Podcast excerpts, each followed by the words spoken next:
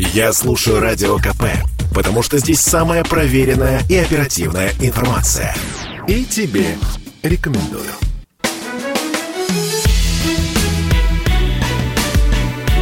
Бофт знает. Здравствуйте, друзья. В студии радио «Комсомольская правда» Иван Панкин. На связи по скайпу Георгий Бофт. Георгий Георгиевич, здравствуйте.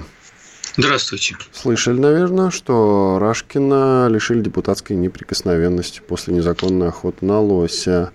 Слушания были в Госдуме, ну и там конфликт разгорелся между ЛДПР и КПРФ в том числе. Покричали друг на друга товарищи депутаты. Что касается Рашкина, это конец его политической карьеры, как вы считаете? Ну, зато, может быть, начало охотничьей. Так нет. Вопрос-то был конкретный. Это конец или не конец? Я думаю, еще нет. А что можно предпринять? Ведь лишили депутатской неприкосновенности. Ради этого вообще-то в депутаты идут, насколько я знаю. Шутка, конечно, но тем не менее. Ну и что? Э, отбудет наказание, может быть, в виде штрафа это будет сделано. Вот. Потом опять начнет что-нибудь такое э, проявлять. Потом э, изберется, скажем, в Московскую городскую думу и так далее. Я не думаю, что это крест на его карьере, хотя репутацию, конечно, этим лосем подмочили. Мог бы в магазин сходить и купить там какой-нибудь лосятины. Продается. Тут самое, самое любопытное это в чем заключается, знаете? Нет. Том, самое любопытное, что все-таки он, как он сам выразился, был не в курсе, что сезон охоты не открыт еще. Бывает. Как, как можно быть не в курсе, если ты охотник, что ну, сезон бывает. охоты Нет, ну, еще не открыт?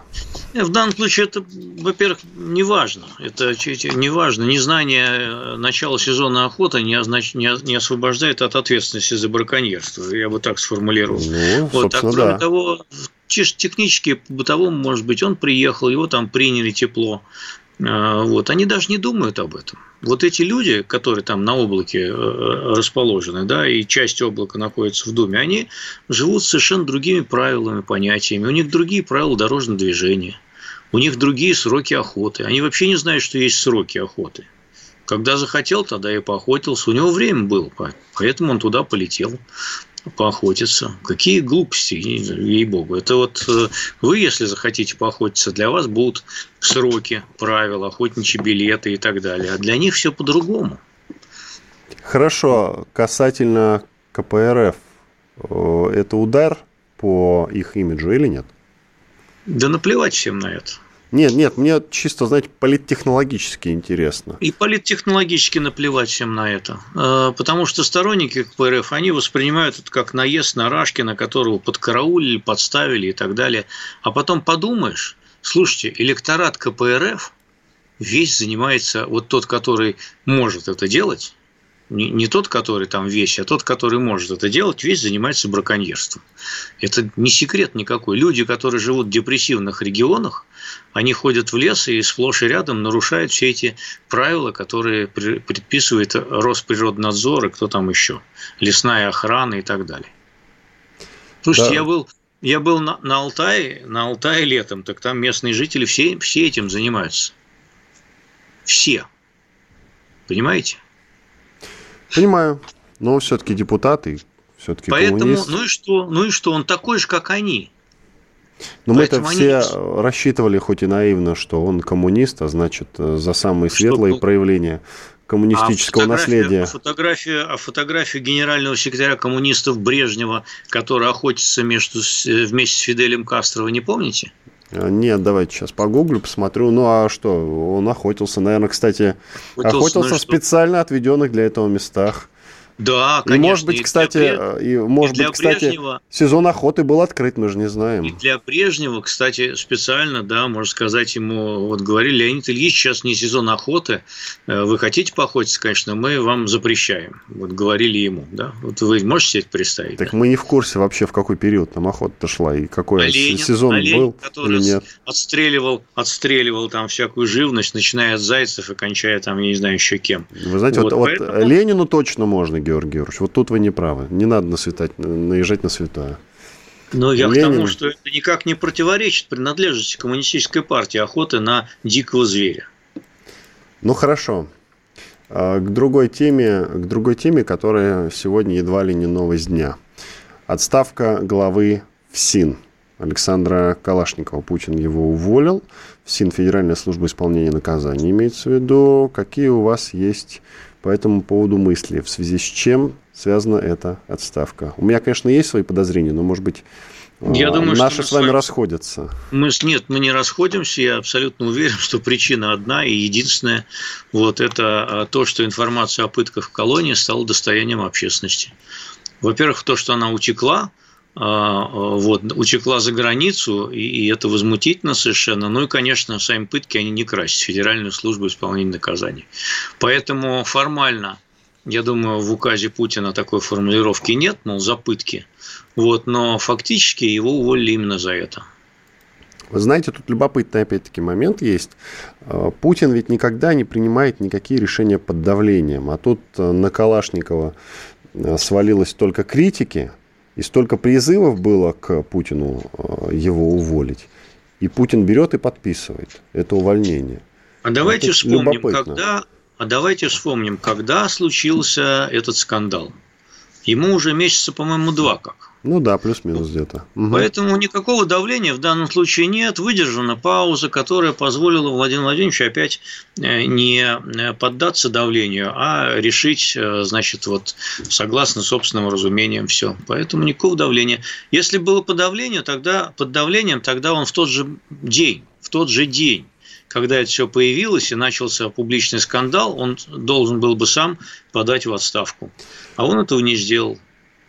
Думал, Кресло... рассосется. Думал, рассосется, да. Кресло Калашникова займет, уже занял, назначено это место, замминистра внутренних дел Аркадий Гостев. Пусть теперь все знают, хотя до этого никто не знал, но вот теперь все услышали, что этим человеком, главой ФСИН новым, стал Аркадий Гостев. Что-нибудь изменится, как вы считаете? Ну, будут стараться, чтобы таких утечек не было. Утечек, а может быть стараться, чтобы нечему было утекать? А, ну, э, так вот за год, за два, и тем более там за несколько месяцев, э, конечно, общий настрой в колониях не изменится. А, и вообще, если э, как следовать лозунгу, что в России нас жить долго, то по сравнению со сталинским ГУЛАГом – нынешние российские места заключения, они являются собой, конечно, гораздо более гуманные э, учреждения. Поэтому, если мы подождем еще лет 50-60, то они еще станут гуманнее и, может быть, приблизятся даже по своей гуманности к европейским, каким-то скандинавским и так далее. Что-то меняется, но меняется очень медленно. А что сделать-то нужно, как вы считаете? Реформу провести?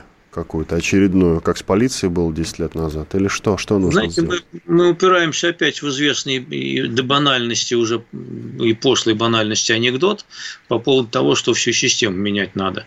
Вот, или, э, так сказать, э, а, не, а, не, а не отдельный кран, который течет. Поэтому, в общем, э, нельзя ограничиться только одной реформой ФСИН, понимаете? Нельзя. Секундочку, а Тогда о какой глобальной реформе вы говорите? МВД, получается, туда же опять или что? Что, как? Прокуратура со а, Следственным комитетом? Общество, общество в котором э, гражданское общество имеет контроль, а также есть парламентский контроль, эффективный, а не э, в виде профанации за деятельностью спецслужб – а, и силовых ведомств – это другое общество. Оно сильно отличается от нашего нынешнего. Никакого контроля за силовыми структурами в нашем обществе нет. Ни парламентского, ни гражданского, ни общественного, ни политического. Вообще никакого. А, вот, э, чтобы он был, э, общество надо переделать достаточно сильно э, в целом ряде его институтов начиная от политической конкуренции и кончая, прости господи, свободой слова. А как вы считаете, Калашников э, лично был в курсе э, того, что происходит в колониях? Я думаю, что нет. Э, вот не в курсе данных конкретных безобразий. Но общий, так сказать, дух колонии, конечно, ему был известен. Общий дух ему был известен, но почему, как вы считаете, он не предпринимал никаких вот э, действий, чтобы как-то исправить ситуацию? Потому что тогда возникал риск, что вся система вышла бы из подчинений. По той же самой причине, по которой и руководство нашей страны не предпринимает ведь никаких сколь-либо решительных общественно-экономических реформ, потому что, опять же, есть риск, что система пойдет в разнос и выйдет из подчинения. А почему пытают, как вы считаете? Вот такие наивные вопросы, но интересно. А, потому что если людям, особенно тем, которые попадают в места заключения, дать волю, то они не только бы пытали, но, может быть, и занимались бы каннибализмом. А, человек вообще несовершенен, он склонен к жестокости, к садизму, а, к издевательствам над своим ближним, определенной категории людей, конечно. Поэтому, а, собственно, и государство существует для того, чтобы обуздывать звериные и низменные пороки человечества. Иначе многие бы убивали друг друга, если это было можно, насиловали бы друг друга, если это было бы безнаказанно и так далее. Э, государство – это машина в том числе подавления подобных явлений. Это, в общем, азы. У нас секунд 40 э, остается до конца первой части, получается 30 даже, вот мне сообщают. Получается, вот э, Калашников ушел, был вынужден наблюдать в каком-то смысле за ситуацией. Пришел Гостев, Аркадий, он, получается, тоже будет там плюс-минус что-то делать, как вы считаете? Ну, вы знаете, все-таки эффект новой метлы никто не отметал и какие-то появятся новые проверки, строгости, там, наведение порядков, и, э, в общем, что-то, какой-то результат, наверное, от этого будет частично. Уходим на перерыв. Иван Панкин и Георгий Бофт с вами. Две минуты и продолжим. Это спорт не прикрытый и не скучный. Спорт, в котором есть жизнь. Спорт, который говорит с тобой как друг. Разный, всесторонний, всеобъемлющий. Новый портал о спорте – sportkp.ru О спорте, как о жизни –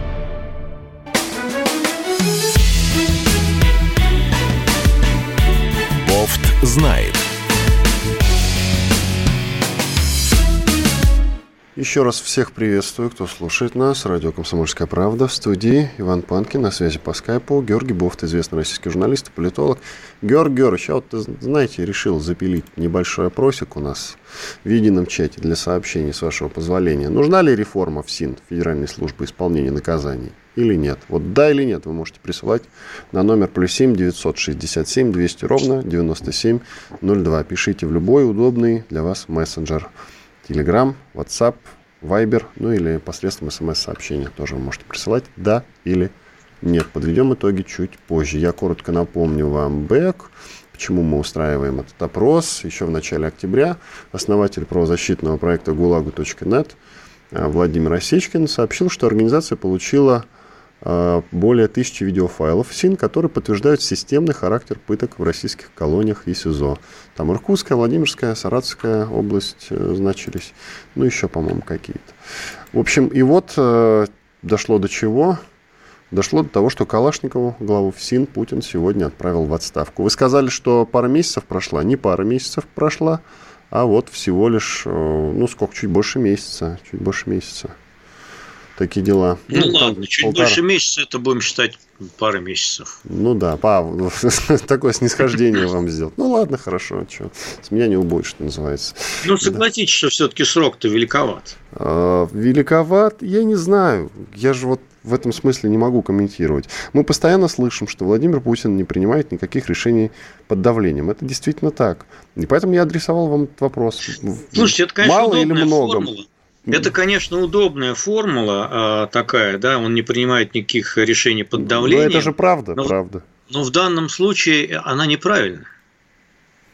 А нет, я не обвинял ни в чем нашего президента. Я с вами как бы пытался некую я, аналитику вывести. Я, я, в данном случае, я в данном случае хочу сказать, что формула поведения такая, она не всегда правильная. Потому что если ставить самоцелью не поддаваться никакому давлению – тогда, видите, получается, что вы заведомо проштрафившегося чиновника, в ведомстве которого творились заведомо а, откровенные безобразия, вы как бы держите на посту еще полтора месяца. С какой, собственно, радости? Ну, тут, видите, разобрались, я так думаю. Путин получил полный набор документов и принял это решение. Но отставка произошла не сразу. Наверное, вот в европейских странах, что любопытно, в Швеции какой-нибудь, на следующий день, мне кажется, в отставку отправили. Правильно ведь? Там очень сильные правозащитные настроения вообще, защита знаете, прав человека и так далее. Вы знаете, я думаю, что если бы э, такой скандал или подобный скандал случился даже не в Швеции, а в Китае, то тоже отправили бы на следующий день. Более того, расстреляли бы. Возможно, не буду ничего говорить. Я про жизнь Китая и его обитателей ничего, в общем-то, не знаю. А как вы считаете, а разве в Китае не пытают вот подобным образом? Там такое не происходит? В других странах, в шведских, в тех же, например, там пыток Я нет? ничего не могу сказать про то, пытают ли в тюрьмах Китая. А, или про тюрьмы Швеции, а, о них пишут э, исключительно только хорошие, я говорю о тюрьмах Швеции, о тюрьмах Китая вообще ничего не пишут. Но просто реакция китайских властей на а, те факты, когда достоянием гласности становятся какие-то правонарушения со стороны чиновников, они, как правило, мгновенные. Просто мгновенные. Никаких полутора месяцев. В общем, еще раз подытожим. Справедливое решение Владимира Путина отправить в отставку Калашникова. Да, справедливо. Это, это, с этим я не спорю. Совершенно справедливое решение и правильное, да. Ну что ж, тогда идем дальше. Идем с вами дальше, поговорим про войну. Мы с вами уже третий выпуск к ряду говорим про войну и про прогноз. Прогноз, мы кстати, Георгий Георгиевич, но начали-то это не мы, понимаете, начали-то это в США. И вот еще один любопытный момент. Зачем американцы начали эту спланированную информационную кампанию, подстегивающую Украину к войне с Россией? Вообще, зачем они начали писать о нападении вероятном России на Украину? Прямым текстом, это все с Блумберга началось. Они начали, потом и The Times начали писать, остальные издания. Все началось, и западная пресса, соответственно, вся остальная подхватила тоже эту тему. Я не думаю, что эта кампания, э, даже если она была начата спланирована, направлена именно на то, чтобы спровоцировать Украину э, на какие-то, э, извиняюсь за тавтологию, провокации и нападения на Донбасс. Я думаю, что это такая, это формулирование такой переговорной позиции американцев в общении с нами. И переговорная позиция в данном случае заключается в общем увеличении прессинга на оппонента, то есть на нас, э, по разным, э, э, на разных векторах на разных направлениях, в том числе на украинском направлении. Это создание, ну как в хоккее, создание некого прессинга на поле соперника для того, чтобы заставить его ошибиться, заставить его еще что-то делать и так далее. То есть лучшая форма обороны – это нападение. И в футболе, так и в хоккее, и в политике также. Вот, создавая эту, так сказать, точку прессинга – американцы тем самым как бы думают, что они усиливают свои переговорные позиции с Москвой по ряду других направлений. Вот у вас здесь Украина, ну вот у нас здесь еще есть целый ряд вопросов, там начиная от разоружения, кончая там э, каким-то Навальным, там, или работой консульств, или еще чем-нибудь и так далее. Все до кучи. Но э, увеличение прессинга, оно создает некомфортное состояние. Ну, в иде, в, по идее, должно создавать некомфортное состояние у оппонента и э, толкать его на какие-то уступки, не обязательно в данной конкретной сфере, хотя и по данному конкретному направлению тоже. А также это может носить упреждающий характер. А также это может носить характер а, информационной подготовки собственного усиления той же Украине. То есть, а, если долго кричать о том, что русские вот-вот нападут на Украину, то потом логичными становятся действия по размещению отдельных элементов инфраструктуры НАТО в самой Украине. Кроме того, это является дополнительным обоснованием идеологическим увеличения поставок на Украину. Кстати говоря, оно уже Э, значит, одобрено предварительно Конгрессом, хотя э, в первоначально в проекте американского бюджета э, такого увеличения заложено не было. И вот в результате информационной кампании совершенно конкретные люди получат подряды Э, на поставку военной техники и э, вооружения на Украину, а также советники туда могут отправиться и так далее и тому подобное. То есть это все имеет э, помимо, так сказать, общеполитического еще и какой-то другой побочный эффект и смысл. И что мы имеем к этому, вот по этому поводу? Мы имеем заявление соратницы Владимира Путина фрау Меркель, которая не исключает новых санкций при обострении ситуации вокруг Украины. Санкции против России, разумеется. Вот скажите мне вот на милость, вот реально на Западе думают о том, что Владимир Путин может отправить войска на Украину? Ну, воевать с Украиной. Вот там реально так думают? Если, э, если э, значит, э, представить себе, что возможно иное мышление, кроме нашего с вами – то я отвечу, что да. Более того, я сам не вижу ничего невозможного в том, что если, скажем, Украина, украинские вооруженные силы пойдут в наступление на Донбасс, всей своей мощью, то последует военный ответ со стороны России. Более того, я не вижу в этом ничего невозможного. А что здесь невозможно, скажите, или что, или что мы дадим возможность ВСУ установить свой флаг над Донецком, значит, интернировать всех там активистов этих, значит, ополченцев, добровольцев, всех, кто там был задействован и кого мы считали нашими людьми, и мы что, это допустим? Я в это не верю просто. Но вопрос-то не в этом. Понятно, что мы этого не допустим. А в чем? Вопрос а в чем? был. А это Изначально есть... ситуация подается как то, что Россия хочет оттяпать часть Украины.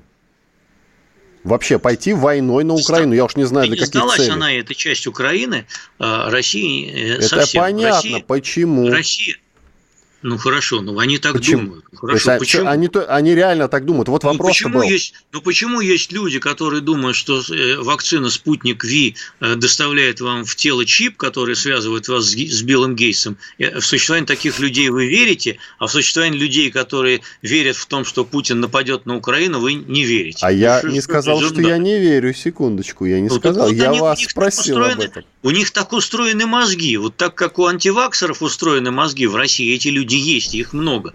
Там и так, так и там они устроены, понимаете? И, и люди в Прибалтике, в странах Балтии делают целую политическую карьеру на том, что они, в общем, эксплуатируют страхи и фобии э, второй половины 30-х, начала 40-х годов 20 века, когда советские войска действительно вошли в Прибалтику. И что? Э, кстати, называется же время конкретное Зимняя война называется это потенциальная Зимняя война, война для нас для нас исторически очень неудачное выражение. Да, да, да, с финами, Тем да, был и, дело. и по времени, кстати, совпадает, хотя э, когда нас, э, нам приписывают намерение зимнюю войну, февраль, то есть это совпадает с зимней войной с Финляндией, которая окончилась для нас, в общем, э, ну, не очень хорошо. Не это очень мягко. хорошо, да, не очень это хорошо. Мягко, Нет, за, с другой стороны, войска обкатали, то есть какие-то плюсы, вот, преимущества были какие-то, конечно. Так обкатали, хотя... что вообще просто, Ну, да. есть мнение у историков, что если бы не зимняя война с финами, то в Великой Отечественной вообще блавить нечего было. Ну, вот есть такое мнение. В том смысле, что хотя бы более-менее мобилизовали войска там, поднакатали э, бойцов и генералитет, в общем-то. Но это одно из мнений. Ладно, сейчас мы уходим на перерыв, Георгий Георгиевич. Вернемся через 4 минуты.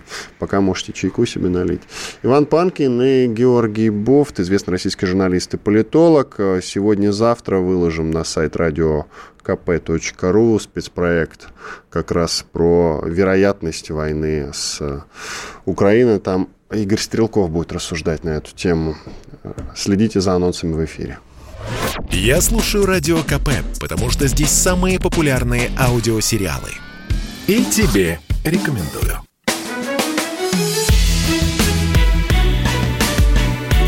Бофт знает. Иван Панкин и Георгий Бофт, известный российский журналист и политолог. Мы продолжаем. Георгий Георгиевич, Госдума, которая не только Рашкина распинала она еще и приняла бюджет на следующий год. Знаете, сколько денег будет заложено в бюджет? Рекордный да. объем расходов, почти 24 триллиона рублей. Да. А, это вообще для такой страны, как Россия, я про масштаб говорю, да, это нормальная сумма, 24 триллиона рублей. Или можно было бы и побольше. Но первое, что надо отметить, это то, что объем доходов Э, планируется, планируется больше, чем э, размер доходов. То есть государство все-таки больше берет себе, э, чем раздаст и потратит. Там размер доходов, насколько я помню, больше 25 триллионов рублей. Вот, бюджет планируется с большим профицитом, что по нынешним временам для, мировых, для мировой экономики большая редкость. Э, кроме того, планируется э, колоссальное за три года почти в два раза увеличение э, фонда национального благосостояния. Планируется увеличение сборов налогов, акцизов и прочих, с позволения сказать, поборов. Поэтому вот такой ответ на ваш вопрос. Хорошо, ну вот смотрите, я по строчкам сейчас приведу чуть-чуть.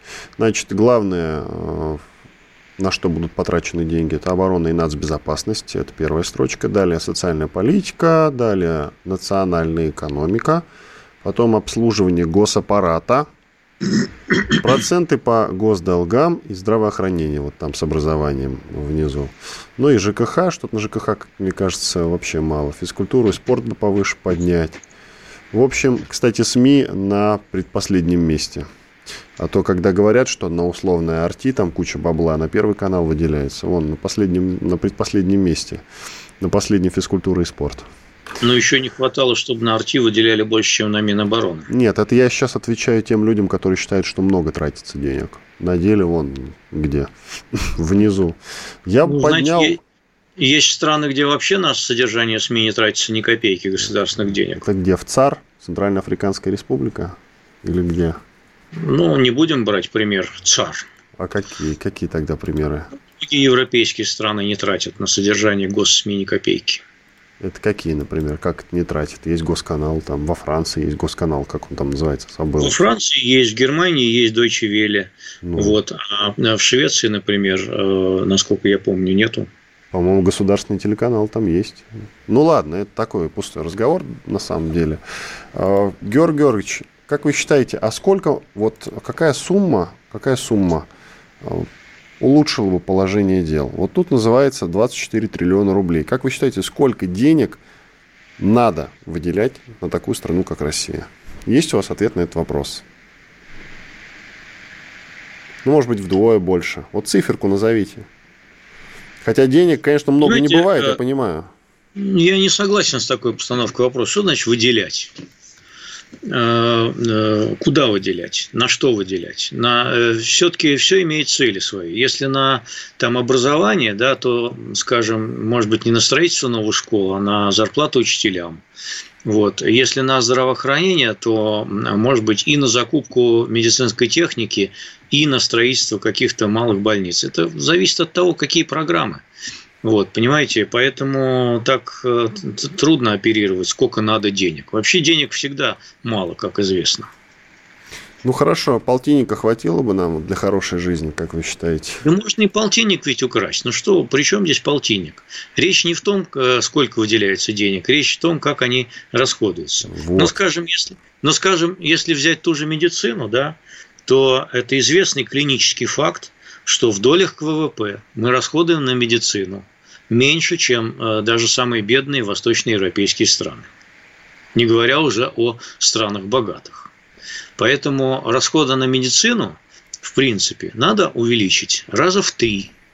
Вот если говорить об этом, да?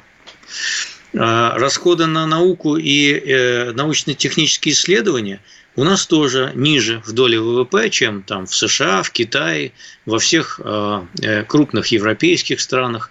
Поэтому расходы на науку, образование и научные исследования нужно увеличить раза в два-два с половиной. Э, чтобы достичь такой же доли ВВП. Притом надо учить, учитывать, что у нас ВВП, конечно, не чита американского. Вот, поэтому вот какие-то такие пропорции следует оговаривать, да? Хорошо. Вы бы с первого места сместили оборону и нас безопасность? Да. На какое место вы бы ее поставили?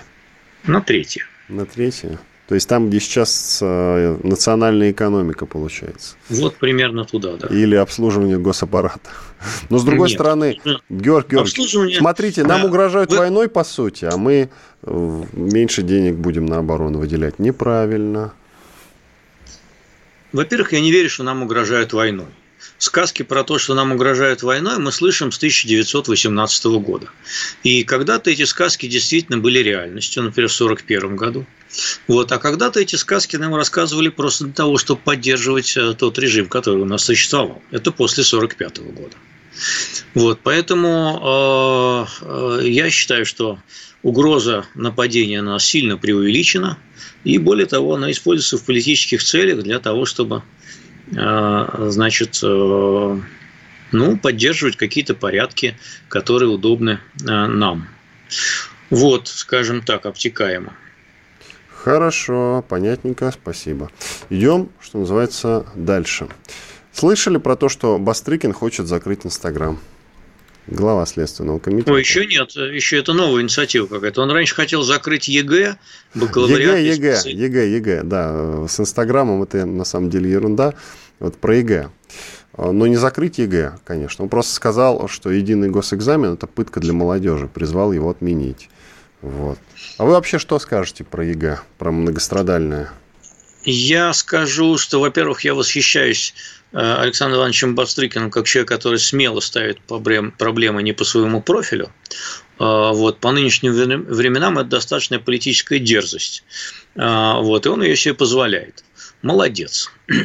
Вот. И в то же время, если говорить о содержательной части его предложения не по профилю, то я бы тоже реформировал, реформировал ЕГЭ, причем довольно кардинально. Вот, ведь ЕГЭ, э, э, по сути своей, он настроен на неких стандартных тестах, которые для всех одинаковы. Э, и, в общем, они предполагают зубрежку и подготовку к стандартным тестам всех тоже, так сказать, примерно по одинаковой схеме. Чем больше вызубрил правильных ответов, тем и так далее. Но во всем мире уже, в общем, ну не во всем мире, конечно, а в передовой части этого мира, э, в передовой части в научном плане, в образовательном плане, уже давно придуманы динамичные тесты. тесты. Если вы когда-нибудь смотрели вот э, передачу «Как стать миллионером», было дело, да.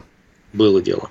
Э, там же ведь как устроена система задавания вопросов? Она устроена на то, что алгоритмы улавливают, стараются уловить слабые уязвимые черты места и э, области знаний конкретного э, человека, который отвечает на эти вопросы. И они подстраиваются под него, чтобы следующий вопрос по данной слабой для него теме был как можно сложнее, чтобы он от миллион не выиграл. Вот, поэтому а, вот и в мире, там, в Америке в той же самой, в принципе, вот все тесты, они индивидуальны. Человек садится за компьютер, и компьютер начинает подстраиваться под его уровень знаний и он начинает его долбить теми вопросами в той области и по тем параметрам, которые компьютер чувствует у него более слабые, для того, чтобы показать более объективную картину его знаний настоящих. Вот, в принципе, вот так уже проводятся экзамены.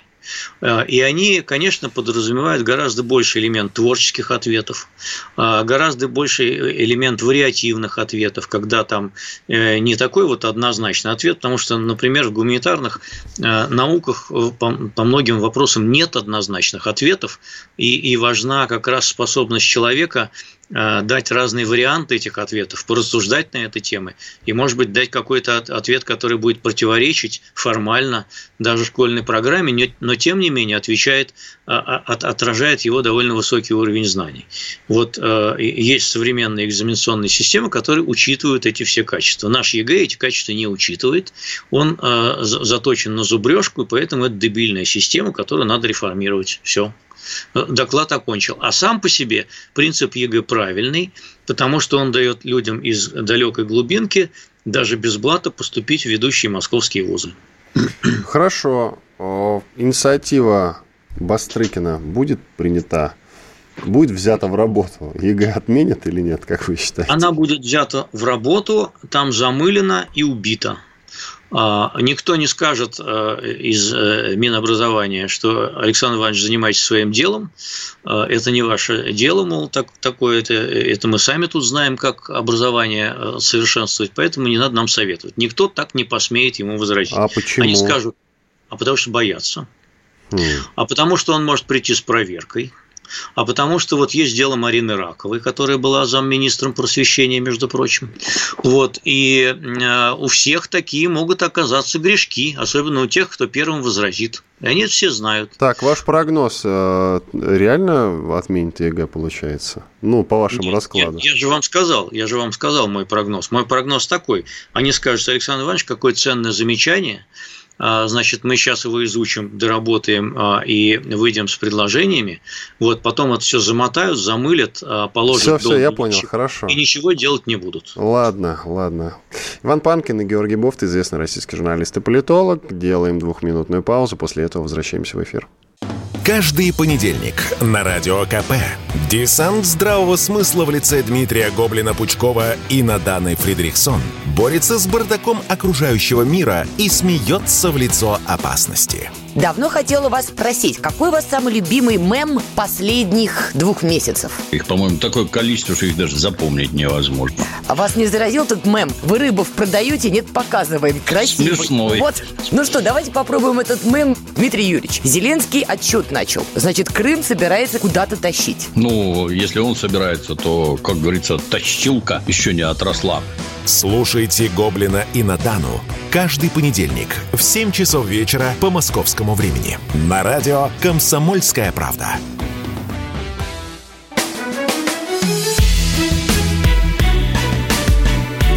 Бофт знает.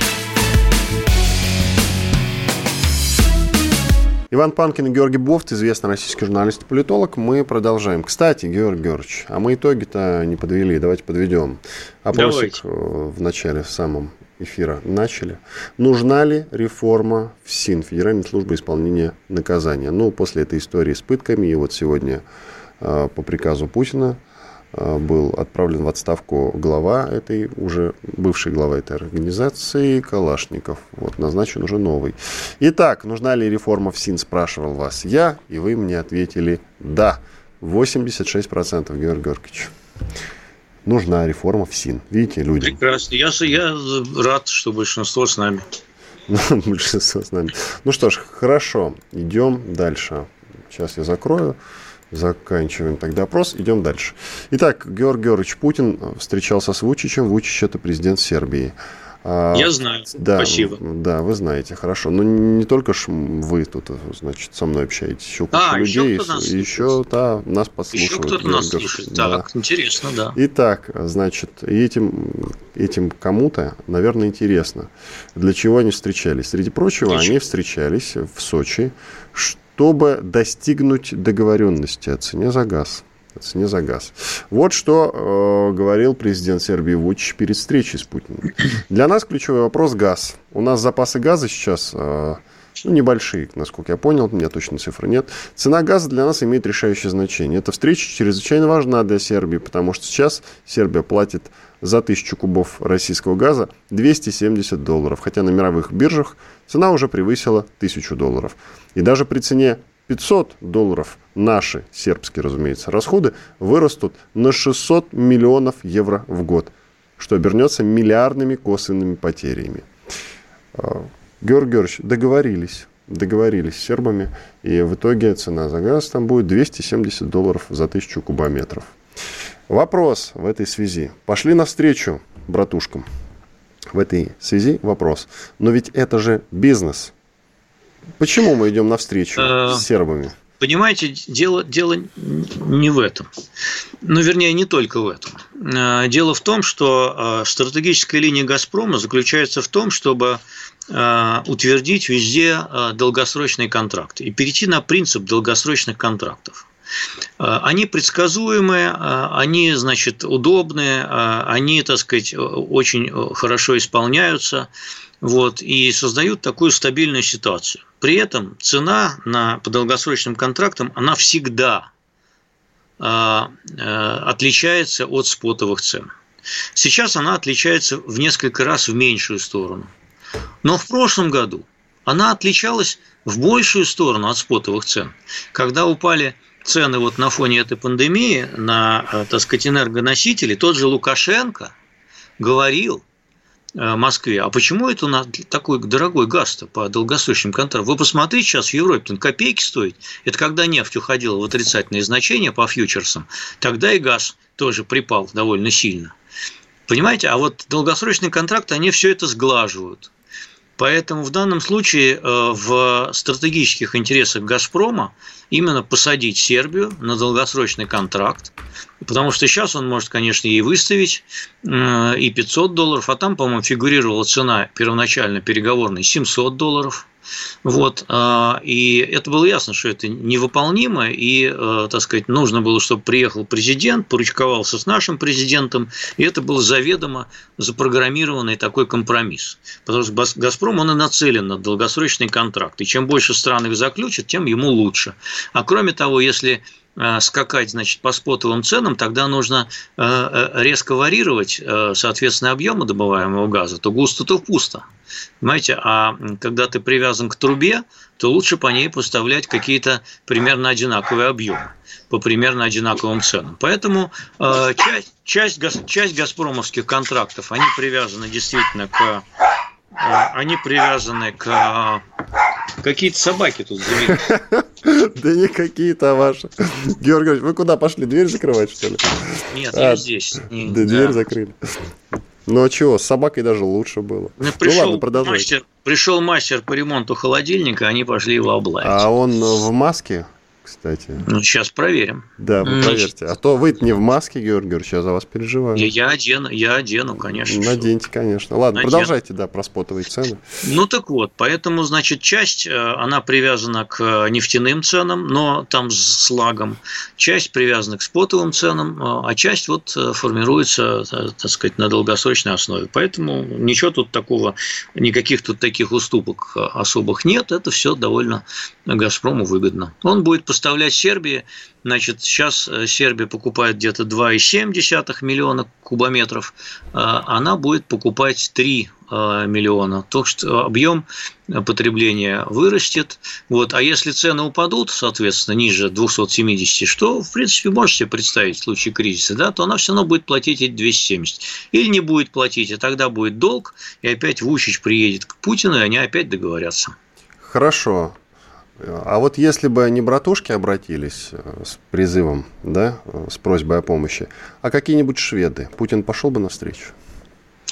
А, у шведов норвежский газ. Не, нет, значит... ну, Георгий Георгиевич, ответьте на вопрос. Какие-нибудь шведы? Это... Понятно, что у них норвежский газ, я понял. Вы, вы знаете, если бы, если бы они приехали на поклон, тогда это вопрос для разговора доверительного. А что вы нам взамен? Ну, это переговоры, это нормально. Ничего страшного. В принципе, сейчас я хочу э, э, посмотреть, чем закончится интрига с Молдавией.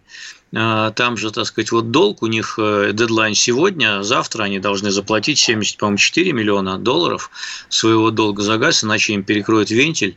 Вот.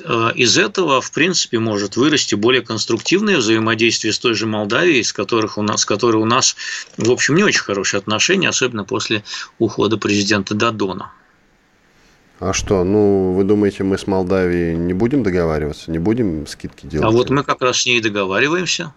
Я думаю, что и, и там пойдем навстречу. Все-таки исторический сосед наш, товарищ, брат и все такое. Несмотря ну, на то, что там... Мы, там мы пока не очень охотно идем навстречу, но все-таки идем. И, в общем, э, вот новый контракт был заключен на более выгодных для Молдавии условиях, чем для «Газпрома». Там много пошли на уступок. Тут, в общем, тоже есть такой момент.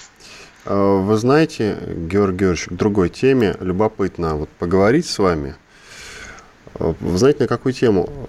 Ведь, по сути, полстраны отправили на удаленку, из которой полстраны и не вернулось, в общем-то. Ну, многие люди. Хотя все больше и больше народу э, стремится все-таки э, в офисе трудиться, но, тем не менее, очень много людей так и остались работать дома. И в этой связи хочется задать вопрос и задаться им. Нужно ли под вот эти ковидные реалии переписывать законы некие. Вот смотрите, возьмем э, банальную ситуацию. Вы живете в многоквартирном доме. Сосед затеял ремонт, а вы теперь работаете из дома. Есть закон, начинают в 9 утра, в 13 останавливаются, там, по-моему, часовой перерыв делают, да, специально, и продолжают после этого до 19 часов. Но ведь это невыносимо слушать целый день, если идет ремонт полноценный, капитальный в соседней квартире. Правильно ведь? А ведь люди-то теперь работают, собственно, дома. Наверное, тогда закон а, по ремонту, который касается вот этих вот ремонтных работ, надо как-то корректировать сейчас или нет? Вы знаете, я в свое время предложил довести все до абсурда и принять закон о пользовании унитазом. А, потому Его приняли что в итоге или нет? Нет, не приняли. А это упущение, потому что ведь нет э, законодательного установления, как пользоваться унитазом. В каком порядке употреблять ёршик, в каком порядке опускать э, значит, и поднимать сиденье. Вот э, мужчина и женщина все время спорят о том, как она должна быть либо поднята, либо опущена. Правильно? А закона нет. Я к тому, что не все случаи жизни нужно описать законами, и нужно описывать законами, не все. А в каких-то случаях нужно просто оставить людям возможность приходить к компромиссу, потому что закон, навязанный на жизнь искусственно, он все равно работать не будет. Человеку нужно делать ремонт? Нужно. Другому человеку нужно работать э, из дома? Нужно. Они должны договориться как-то между собой. А если они между собой не способны договориться, то ни один закон – их это сделать не заставит, и более того, он не будет работать так, как а, он а, будет написан, пусть он будет написан самым иезуитским способом. Потому что в каких-то случаях, в общем, не все описывается законами. А, нужно человеческое общение и э, договоренность. Вот когда э, мы делали ремонт, я э, просто приходил там к соседям сверху, снизу, снизу говорил, что вы знаете, вот у нас тут ремонт будет, извините, пожалуйста, там мы постараемся не шуметь там и так далее. Если у вас какие-нибудь там пожелания по поводу этого, в какое время и так далее, вот, и они воспринимали совершенно нормально. Более того, в подъезде я видел и другие жильцы увешали объявление, вот такой-то квартире будет ремонт попросим заранее извинить. Это нормально, это по-человечески. Не надо туда законодателю лезть своей лапой законодательной. Ну, не знаю даже, Георгий Георгиевич. Вот описана реальная история. И сейчас, мне кажется, с учетом того, что люди периодически будут э, во время локдаунов, которые так или иначе, не только в России, а по всему миру вот эта история продолжается – мне кажется, на время каких-то локдаунов действительно, наверное, все-таки нужно вводить какие-то особые правила по ремонту. Какие особые правила? По, по, по ремонту, ремонту, к тому же. А вы уверены, что эти локдауны не продлятся годами? А если ремонт неотложный? А если человек только приехал в квартиру, ему нужно делать ремонт? Нет, нужен человеческий компромисс. Ну хорошо, ладно. Прислушаемся к вашему мнению. Иван Панкин и Георгий Бофт были здесь, остались довольны. Скоро эта радиопрограмма появится на сайте radiokp.ru, так что если что-то пропустили, послушайте там. Всего доброго. Бофт знает.